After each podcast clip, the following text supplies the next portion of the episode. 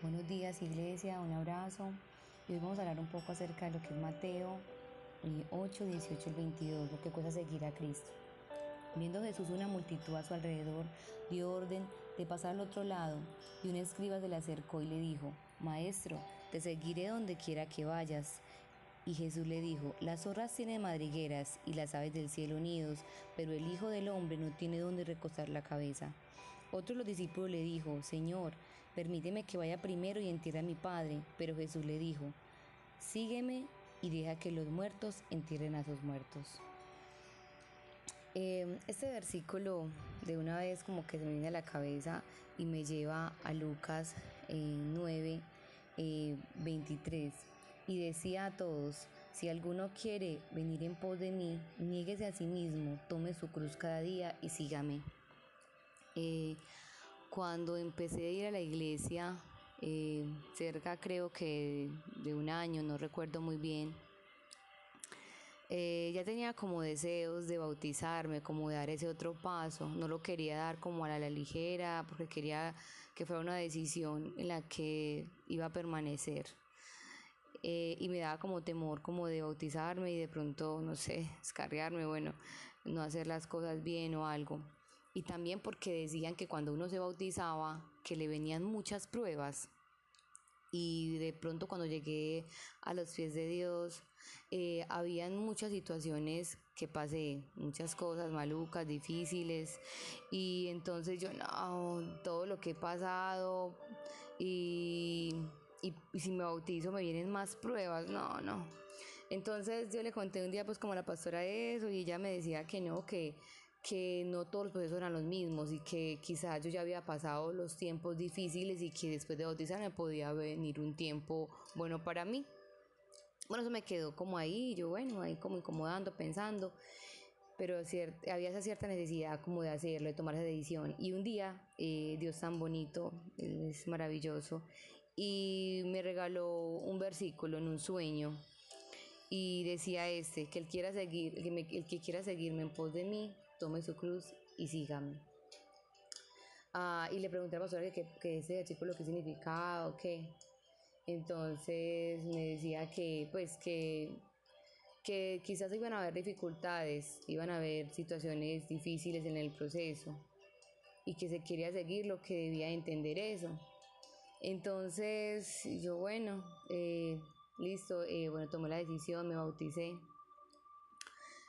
Y ya como 10, 12, no recuerdo eh, cuántos años después de eso, sí he pasado situaciones difíciles, pero, pero ha sido como un, yo me pongo a pensar, ha sido como un cerrar y un abrir de ojos, o sea, eso no, ni los he sentido, sí, han sido muy duros en el momento, he llorado y, y he pataleado de pronto y sí ha sido muy difícil, pero ha sido muy diferente al pasar ese tiempo con él, especialmente, porque antes cuando no era cristiana pasé situaciones incluso difíciles, pero no había esperanza en mí, no había como algo que me diera una salida. Y hoy cuando te, estoy afligida o tengo alguna situación difícil o cuando tengo algún problema, solo sé que puedo venir a sus pies, solo sé que puedo desgarrarme delante de él, solo sé que puedo llorar, solo sé que puedo contarle todo, hablarle mi corazón y él es tan bueno que él maravillosamente, como lo dice, que él es hacedor de maravillas, maravillosamente me da una paz, como lo dice él, no como todo el mundo la da. Y, y si me tocara pasar situaciones difíciles, las pasaría, pero ten, teniendo presente de que sé, sé que Él va delante de mí siempre como poderoso gigante y que sé que Él me llevará delicados pastos y que allí me hará descansar. Tengo esa plena confianza en Él. En esta lectura, Jesús nos desafía con la seriedad que tiene nuestra decisión de seguirlo. Advierte también que el amor duradero es lo que importa en su compromiso contigo, como lo es en el tuyo con Él. Jesús no oculta las implicaciones de tu decisión de seguirlo, y es que tu compromiso con Él debe ir más allá de un corto tiempo emocional. En esta mañana Dios nos está invitando a embarcarnos en una aventura, una aventura de fe, no una en que ganas materialmente, sino en que puedes perder mucho. te invita a embarcar en una vida en que solo Él sea tu verdadero sostén emocional y económico. No es que rompas necesariamente con lo demás, sino que rompas con tu relación de dependencia de ello. Puedes ser un cristiano evangélico tranquilo en tu iglesia, salvado por el fuego, como muchos, con nada más. O puedes ser uno de los campeones de Jesucristo, siguiéndolo de cerca, haciendo su voluntad, aguantando las pérdidas y los sufrimientos, gozosamente sabiendo que le está sirviendo a Él. ¿Cuál clase de vida cristiana elegirías tú? Con Jesús somos más que vencedores. Estamos en el reino del revés. Y aunque aparentemente y físicamente, humanamente aquí en la sociedad, pareciera que estuviéramos perdiendo, pero en realidad estamos ganando el reino de los cielos. Muchas gracias, feliz y bendiciones para todos. Buenos días Iglesia. Hoy los invitamos a reflexionar sobre las disciplinas espirituales. Efesios 4:15 nos dice, en cambio, hablaremos la verdad con amor y así creceremos en todo sentido hasta parecernos más y más a Cristo, quien es la cabeza de su cuerpo, que es la iglesia. Como vemos en este versículo, parte del plan de Dios para nuestras vidas es que crezcamos en todo sentido que maduremos espiritualmente y seamos como Cristo Jesús, es decir, que tengamos el carácter de Él. El cristiano madura con fe y obediencia al Señor. El crecimiento espiritual es progresivo, es decir, es de un desarrollo continuo y permanente, y crecemos proporcionalmente a nuestro esfuerzo. Así como las plantas para crecer deben recibir la luz del sol absorber el agua y los nutrientes del suelo. Deben ser abonadas y podadas. De la misma manera los cristianos debemos alimentarnos con algunas disciplinas espirituales para poder crecer y alcanzar, hermanos, la madurez espiritual. Las principales prácticas son la oración, es la comunión con el Señor la lectura y meditación de la palabra, el ayuno, la adoración, el autoexamen diario, congregarnos con los demás creyentes.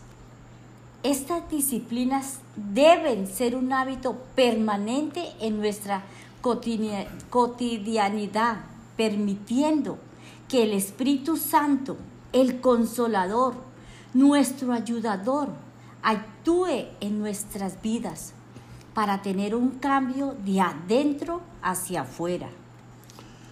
La oración es la primera disciplina que vamos a ver. La oración es la manera de comunicarse con Dios y es el medio para el diálogo diario con nuestro Padre Celestial. La oración es un acto de adoración y obediencia. La oración nos da la oportunidad de compartir todos los aspectos de nuestra vida con Dios. Cuando oramos, le contamos y ponemos en manos de Él nuestros anhelos, nuestras tristezas y desengaños, nuestros propósitos, en fin, todo lo que estemos sintiendo, lo ponemos en manos de Él. También la oración nos da la oportunidad de expresar nuestra gratitud por las cosas que Dios nos provee. La oración diaria proporciona la plataforma para confesar nuestros pecados y pedir ayuda al Creador para vencerlos. La oración es una forma de reconocer quién está realmente en control de nuestras vidas. La oración es un medio para pedir ayuda al Creador. En Mateo 7:7 Jesús nos dice, sigue pidiendo y recibirás lo que pides, sigue buscando y encontrarás Sigue llamando y la puerta se te abrirá, pues todo el que pide recibe, todo el que busca encuentra y a todo el que llama se le abrirá la puerta. Ahora, la lectura y meditación de la palabra. La Biblia es la revelación de Dios para nuestras vidas. Es nuestro manual de conducta y el medio para lograr sabiduría En segunda de Timoteo 3, 16, 17 dice, Toda la escritura es inspirada por Dios y es útil para enseñarnos lo que es verdad y para hacernos ver lo que está mal en nuestra vida. Nos corrige cuando estamos equivocados. Nos enseña a hacer lo correcto. Dios la usa para preparar y capacitar a su pueblo para que haga toda buena obra. Leer la palabra a diario y meditarla es obligación de un cristiano. No se puede concebir que no lo hagamos porque no vamos a conocer la voluntad de Dios para nuestra vida. En Josué 1.8 es muy claro, dice, estudia constantemente, no dice hoy o mañana, constantemente este libro de instrucción. Medita en él de día y de noche para asegurarte de obedecer todo lo que allí está escrito. Solamente entonces prosperarás y te irá bien en todo lo que hagas.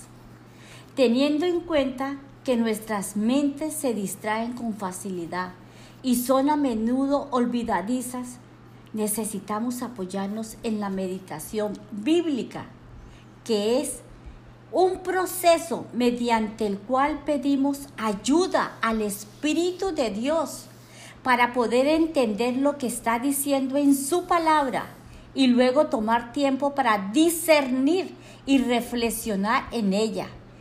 Es como el proceso de rumiar de algunos animales que mastican mucho tiempo el alimento para extraer al máximo sus nutrientes. Así debemos de leer nosotros la palabra para entenderla.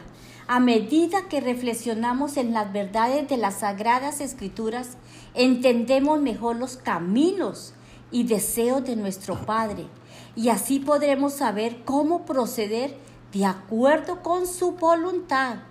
Es la voluntad del Señor. En el Salmo 119, 11 dice, he guardado tu palabra en mi corazón para no pecar contra ti. Lo importante es entender que no se trata de qué cantidad de capítulos o libros de la Biblia leemos por día o por mes o por año, sino que lo más importante es cuánto y cómo nos transforma la palabra de Dios. No es la cantidad de capítulos de, de los libros de la Biblia o cuántas veces la leemos, es lo que atesoremos, lo que pueda transformar nuestra vida. La tercera disciplina que vamos a ver es el ayuno. Eh, tanto en el Antiguo como en el Nuevo Testamento, la palabra nos da muchos ejemplos de ayunos ofrecidos al Señor. En Hechos 13, 2 nos dice, cierto día, mientras estos hombres adoraban al Señor y ayunaban, el Espíritu Santo dijo, consagren a Bernabé y a Saulo para el trabajo especial al cual los he llamado. Así que, después de pasar más tiempo en ayuno y oración, les impusieron las manos y los enviaron. El ayuno es una, una práctica de abstinencia de alimentos mientras el cristiano ora y medita en la palabra de Dios. La persona puede dejar de comer por completo o puede hacer un ayuno parcial. Algunas personas se abstienen de otras cosas como usar el Internet, el sexo o no gastar dinero, pero los ejemplos que vemos en la Biblia tienen que ver con la abstinencia de alimentos. El propósito del ayuno es negar los placeres físicos, es tener un control del espíritu sobre el cuerpo, está en busca de un crecimiento espiritual y de una profunda comunión con Dios. El ayuno tiene un motivo o un enfoque especial, como pedir sanidad, sabiduría, pedir bendiciones financieras, emocionales o espirituales, y todas estas peticiones se presentan al Señor en oración durante el ayuno. Antes de iniciar su ministerio, Jesús fue llevado por el Espíritu al desierto, donde ayunó durante 40 días. Ahora vamos a ver la adoración.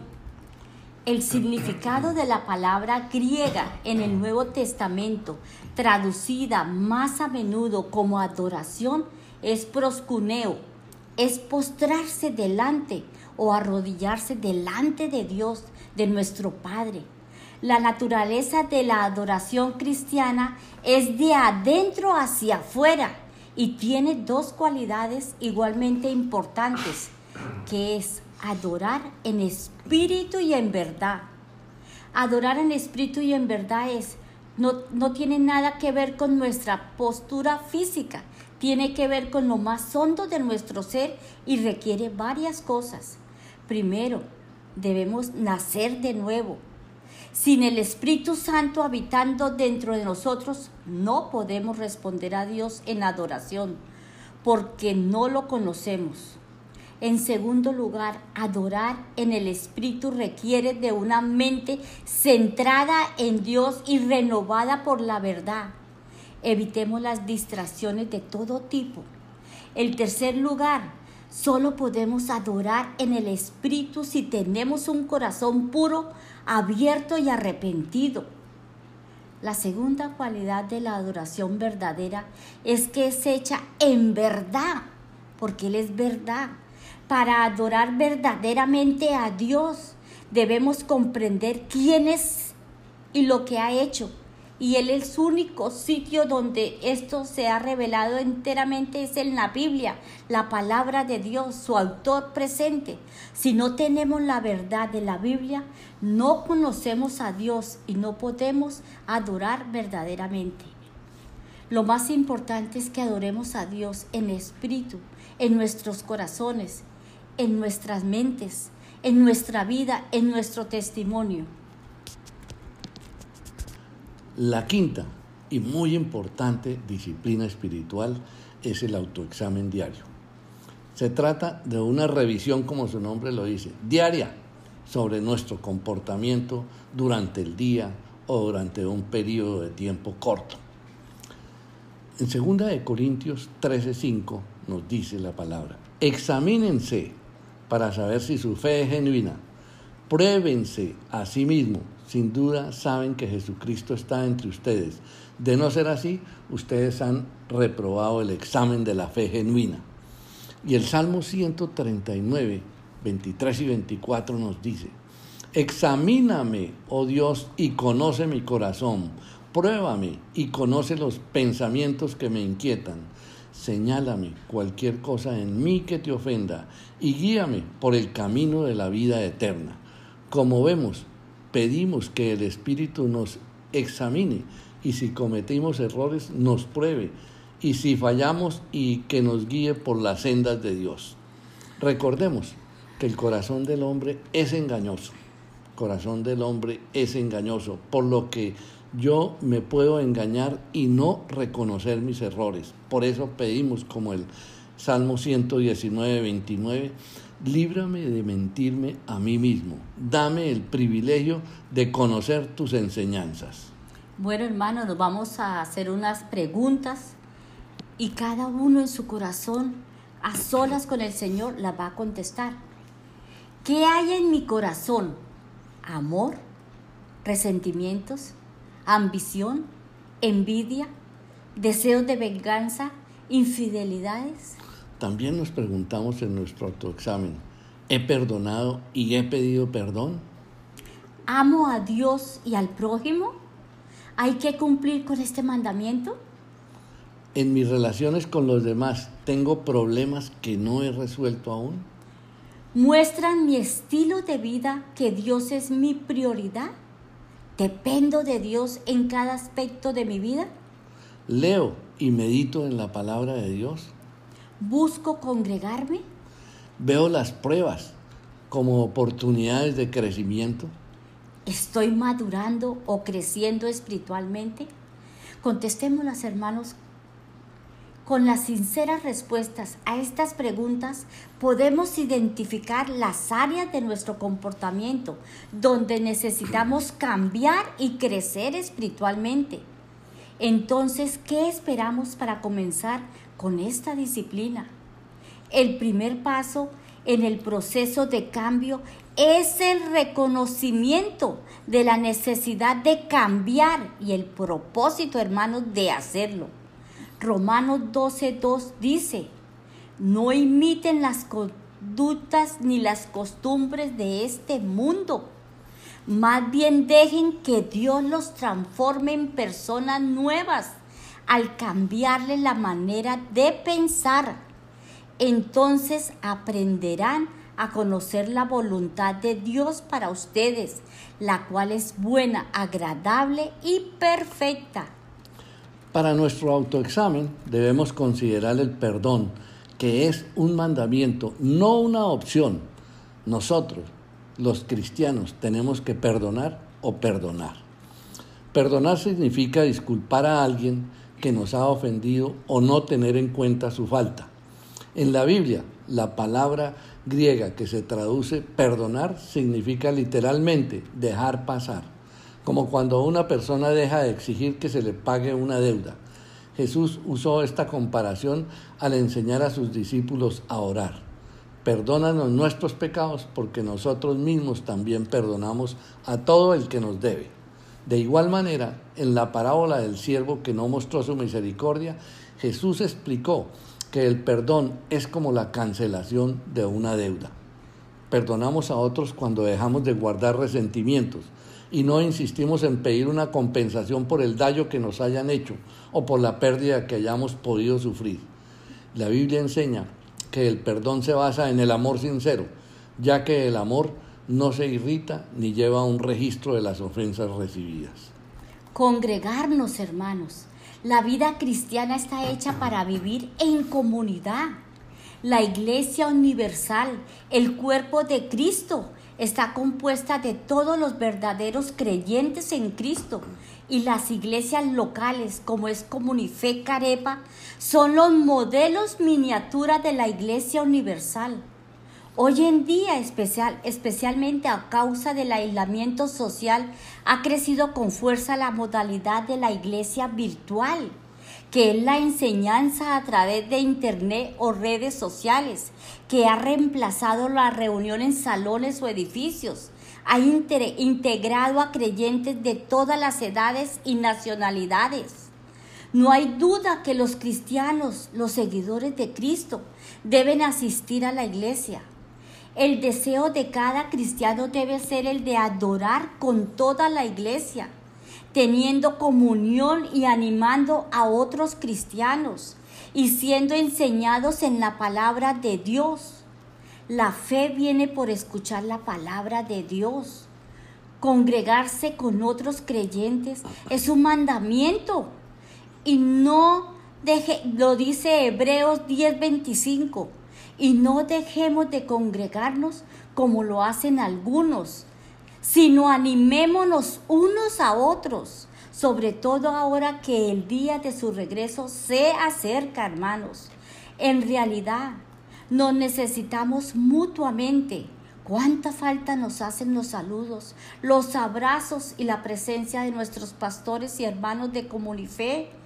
extrañamos el pronto regreso a nuestros cultos, enseñanzas y alabanzas, así sea sudados. ¿Dónde podemos congregarnos?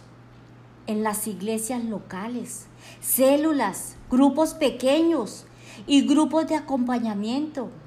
Comunidad Cristiana de Fe Carepa tiene grupos pequeños denominados ADN los invitamos, hermanos, a participar activamente de ellos. Invitemos nuestra familia, nuestros vecinos, amigos, como también en los devocionales diarios. Pregúntenos por ellos. Gracias, Padre Celestial, por esta enseñanza.